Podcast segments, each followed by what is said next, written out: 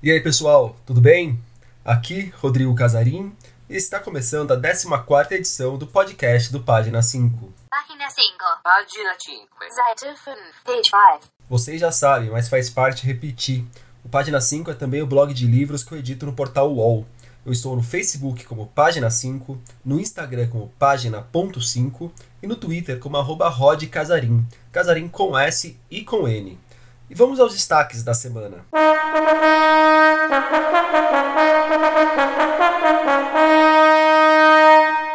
A Ocupação, o novo romance de Julian Fuchs.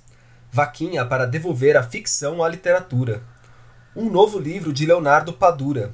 Nos lançamentos, Luiz Henrique Pelanda e Luana Schneiderman. E uma revista na dica de leitura da semana.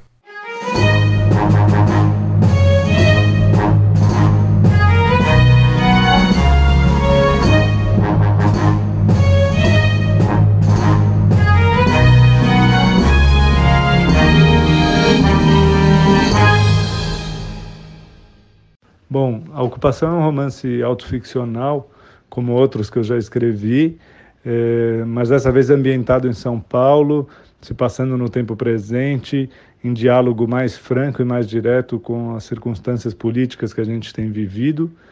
É, narra basicamente a entrada de um escritor semelhante a mim mesmo, algo como um alter ego, meu alter ego Sebastião, é, numa ocupação de moradores sem teto no centro de São Paulo.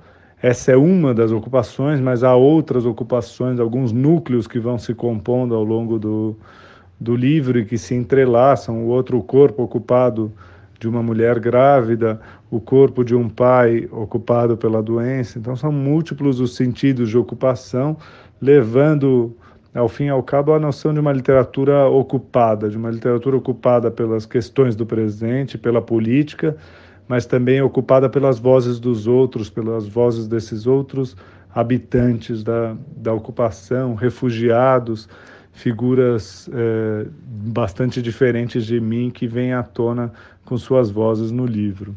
A voz que vocês acabaram de ouvir é a do escritor Julian Fuchs, que, como vocês puderam perceber, está com um livro novo para chegar na praça. A ocupação se constrói com capítulos breves e, como Julian indicou, passa por diversas formas de ocupar para tocar em temas como a fragilidade da vida, o risco da solidão e as brutalidades do nosso presente. É o primeiro livro que Julian lança depois de A Resistência, romance que teve um retumbante sucesso de crítica. Ele foi inclusive vencedor do Jabuti e ficou em segundo lugar no Oceanos. O escritor comentou o paralelo que há entre a resistência e a ocupação. A ocupação se relaciona assim com a resistência. É, eu digo basicamente que eles formam um díptico não uma trilogia como tem estado em voga, porque não tem um terceiro livro em mente, mas basicamente são é, duas tentativas distintas, mas interligadas, de retratar como a política acaba incidindo nas vidas é, individuais, como transforma é, completamente certas trajetórias, marca caminhos, destinos, etc isso eu via em a resistência mais voltado para o passado, como eu disse, na, na das ditaduras militares, é, mais centrado em outro lugar, a Argentina, e agora pensando o presente, pensando o nosso mundo, pensando os caminhos atuais que isso tem tomado. Ambas formam, óbvio, nesse díptico tem a ideia do ocupar e resistir, que me parece a palavra de ordem fundamental do nosso tempo e a qual eu tento dar uma espécie de corpo narrativo nessas duas obras. Para escrever A Ocupação, Julian contou com o luxuoso auxílio do escritor moçambicano Mia Couto, autor de títulos como Terra Sonâmbula e O Último Voo do Flamingo. Adoro esse nome. Mia atuou como uma espécie de conselheiro de Julian ao longo de todo o processo de composição e escrita da obra. Já no final do trabalho, Mia ainda topou ocupar o próprio livro de Julian, escrevendo um dos capítulos do romance. Ouça o que o Julian nos contou sobre essa parceria. Para escrever esse livro, eu tive o privilégio de contar com uma espécie de orientação do Miyakoto, é, no contexto de um programa cultural da Rolex, é, em que eu disputei uma vaga justamente para ser algo como um proteger do Miyakoto. E o que se constituiu ali, na prática, foi um diálogo, uma troca de experiências, uma troca de, de leitura e, e basicamente minha vontade que estava colocada no próprio projeto de me expandir para além de mim mesmo, de buscar outras vozes, é, de retratar um pouco mais a alteridade, escapar da minha própria vida e da minha própria experiência. E isso, conta é sem dúvida um mestre nessa nessa habilidade de, de, retratar o outro, de dar voz ao outro, de encampar questões do presente e questões do seu próprio país na, nas suas narrativas, né? Então, para mim foi um privilégio grande poder ir dialogando com ele ao longo do processo. A ocupação sai pela Companhia das Letras. O lançamento acontece no dia 3 de dezembro, a partir das 19 horas, na Livraria da Vila da Fradique Coutinho, em São Paulo. Altair Martins, Carlos Eduardo Pereira, Cláudia Nina, Eliane Alves Cruz, Itamar Vieira Júnior, Luísa Geiser, Yuri Alhanati. Esses são alguns dos 36 nomes que integrarão a coletânea Fake Fiction, contos sobre um Brasil onde tudo pode ser verdade. Capitaneados por Júlia Dantas e Rodrigo Rospi, os autores criaram textos que dialogam e discutem nossa política recente. A ideia é fazer com que os absurdos e as mentiras que tomaram conta da nossa realidade voltem para o espaço ficcional. O livro parte das manifestações de 2013, passa pelo impeachment da Dilma, as eleições do ano passado, o governo atual e vislumbra o que virá nos próximos anos. Para colocar fake fiction no mercado, a Dublinense está apostando numa vaquinha virtual. São 17 opções de apoio com valores que vão de 17 a 999 reais. Já acenando aos lançamentos, a Boitempo acaba de mandar às livrarias um livro até então inédito aqui no Brasil do Leonardo Padura. Falo de O Romance da Minha Vida, publicado originalmente em 2002. A obra conta a história do exilado Fernando Terry, ou Fernando Terry, Fernando Terry, enfim, que depois de passar 18 anos fora de seu país de origem, consegue autorização para retornar a Cuba por um mês. Por lá, ele tentará encontrar a lendária e desaparecida autobiografia de José Maria Heredia, poeta romântico sobre quem Terry se debruçou em seu doutorado. Cubano, Leonardo Padura é um dos principais escritores de língua espanhola da atualidade. O último livro dele, publicado no Brasil, tinha sido A Transparência do Tempo, que saiu aqui no ano passado. Na ocasião, eu fiz uma longa entrevista com ele para o Cândido. Vou deixar o link para vocês. Da obra do Padura, meu destaque é um tanto óbvio. É O Homem que Amava os Cachorros, que é o livro mais famoso dele aqui no Brasil, mais famoso dele em muitos lugares do mundo. Se você não leu ou não conhece, vá atrás. Voltando ao romance da minha vida, quem assina a tradução é Mônica Starrell. Agora, sim, entrando nos lançamentos, o curitibano Luiz Henrique Pelanda foi uma das minhas surpresas nos prêmios literários deste ano. Não pela presença, infelizmente, mas pela ausência do seu A Fada Sem Cabeça, um dos melhores livros de contos que eu li no ano passado. Agora o Pelanda volta às crônicas, gênero no qual ele é mais conhecido. Seu novo livro, Calma, Estamos Perdidos, sai pela Positivo e conta com ilustrações de Raro de Oliveira. O Pelanda contou pra gente o que esperar da obra e falou sobre a parceria com o Raro. Oi, Casarim. Olá, o pessoal que acompanha o podcast Página 5. O meu livro Calma Estamos Perdidos, ele faz é, um apanhado de tudo que eu escrevi nesses meus primeiros dez anos como cronista brasileiro, literário, que escreve a partir de Curitiba, mas principalmente é, do que já saiu nos meus três primeiros livros anteriores do gênero. É, o livro ele sai para a editora Positivo, que teve a ótima ideia de convidar a Raquel Matsushita para fazer o projeto gráfico e o artista plástico de Oliveira, né, para fazer 14 ilustrações que mostrem mais ou menos o ambiente onde essas crônicas acontecem. Né? É, o Raro, aliás, foi uma escolha muito oportuna, porque ele é um urban sketcher, e os urban sketchers é, considero que sejam é, equivalentes aos cronistas literários, né? pois eles retratam as cidades de forma muito subjetiva, né? os cenários, os personagens, a sua arquitetura, né? e também retratam, assim como nós que escrevemos, as mudanças é, pelas quais vão passando as cidades brasileiras nos últimos anos.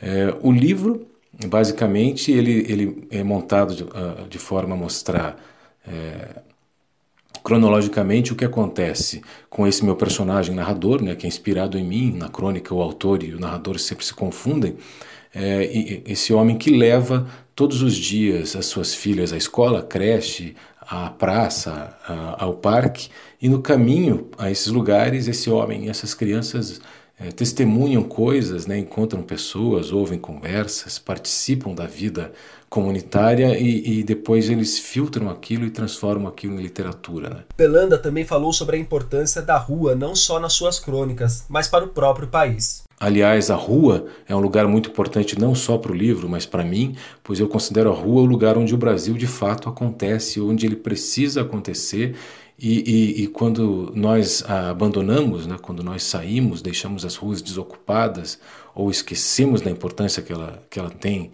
é, para a nossa cultura, nós estamos é, também esquecendo, deixando de lado as melhores possibilidades de futuro é, para o Brasil. Acho que a crônica, e a crônica que eu tento escrever, ela, ela se preocupa muito com esse detalhe da, da, da nossa vida cultural e nossas ruas andam mesmo estranhamente calmas, né? Os animais domésticos e outras receitas. Confesso que me incomodou o título desse novo livro da Luana Schneiderman, a estreia da autora na literatura para adultos. Tenho aqui em casa o Fernando, tinha até duas semanas atrás a Belinha, os dois são cachorros, e já os imaginei no forno quando eu peguei o livro nas mãos. Mas se incomodou é um bom sinal, a arte está aí para isso. Então eu fui saber da Luana como ela pensou a obra. Oi, Casarinha, aqui é a Luana Schneider, uma autora do livro Os Animais Domésticos e Outras Receitas. Eu escrevi esse livro a partir de algumas inquietações e deslumbres. Deslumbres com o reino animal, inquietação a respeito do gênero receita, encantamento com a hospitalidade, com servir um almoço e uma investigação sobre o que há de mais íntimo e também de mais épico no cotidiano, no doméstico, na transformação e na metamorfose. Esse livro, que mistura receitas e histórias, bichos e homens e bichos e mulheres, acompanha, eu acho, essa mulher que prepara um almoço, que flerta com a morte, que cuida do pai, essa mulher múltipla, essas várias pessoas que estão em suas casas, em seus ambientes domésticos, vivendo aventuras do céu, da terra e do ar, comendo, morrendo, fazendo sexo, se amando, procurando a vida, como é a literatura. A Luana também se aprofundou um pouco nessa ideia de misturar contos com receitas. Acontece que eu queria muito escrever um livro de contos que misturasse receitas e contos. Acontece que eu não queria mais também escrever contos e histórias que nascessem da minha experiência pessoal única e absolutamente narcísica. Parece que esse tema do doméstico, da cozinha, da casa, da mulher que espera o marido sentada no sofá, da filha que ajuda o pai doente, ou mesmo esse tema da viagem pelo mar ou da travessia do salmão em busca do seu lugar de nascença, são temas que me fascinavam. E então, a partir de uma receita, uma receita de paella, que mistura elementos do céu, da terra e do ar, e da preparação hospitaleira de um grande almoço nasceu esse livro, em três tempos, que mistura histórias, receitas, no seu no que há de mais épico e também de mais ínfimo e simples do nosso cotidiano doméstico. Os animais domésticos e outras receitas saem pela perspectiva. Vou passar aqui para vocês uma das receitas mais simples do livro. Pera aí. Ceviche. Cubos de peixe fresco. A espessura de um dedo. Banhos em limão sem afogá-los. Meio limão Tahiti e meio amarelo. Dedo de moça em lâminas. Tire as sementes. Coentro picado. Sal. Cebola roxa em milímetros. 30 minutos no frio. Me lembrou um pouco o Paris-Brest do Alexandre Stout. E sobre essa receita, por minha conta, eu sugiro que seja peixe sem óleo de navio petroleiro. A dica de leitura de hoje é a edição 33 da Serrote, revista de ensaios, arte visuais e literatura, publicada pelo Instituto Moreira Salles. A edição traz um especial com nove perguntas para o Brasil de hoje. São elas: O ressentimento chegou ao poder? O que querem os haters? Quem ri do racismo? O que ameaça os direitos LGBTQ? Por que os indígenas são um alvo? O que restou do trabalhador? Quem precisa de uma arma? A quem interessa lotar as prisões? E o escritor pode ficar em silêncio? Elas são respondidas, respectivamente, por Maria Rita Kel, Lola Aronovitch, Adilson José Moreira, João Silvério Trevisan, Aparecida Vilaça, Ricardo Antunes, Luiz Eduardo Soares, Juliana Borges e Milton Ratum.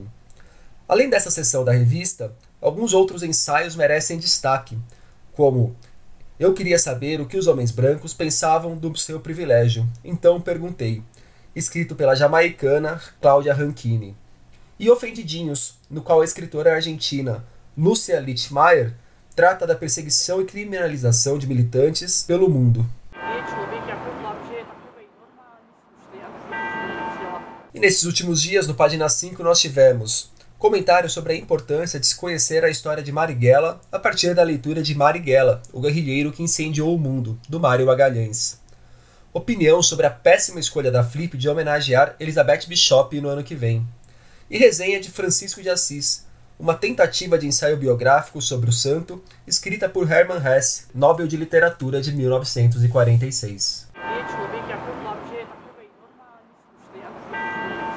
Por hoje é isso, pessoal. Vocês já sabem. Elogios, sugestões, críticas, só me procurar pelas redes sociais.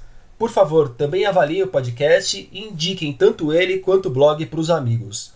Um abraço, um beijo, um aperto de mão e até a semana que vem.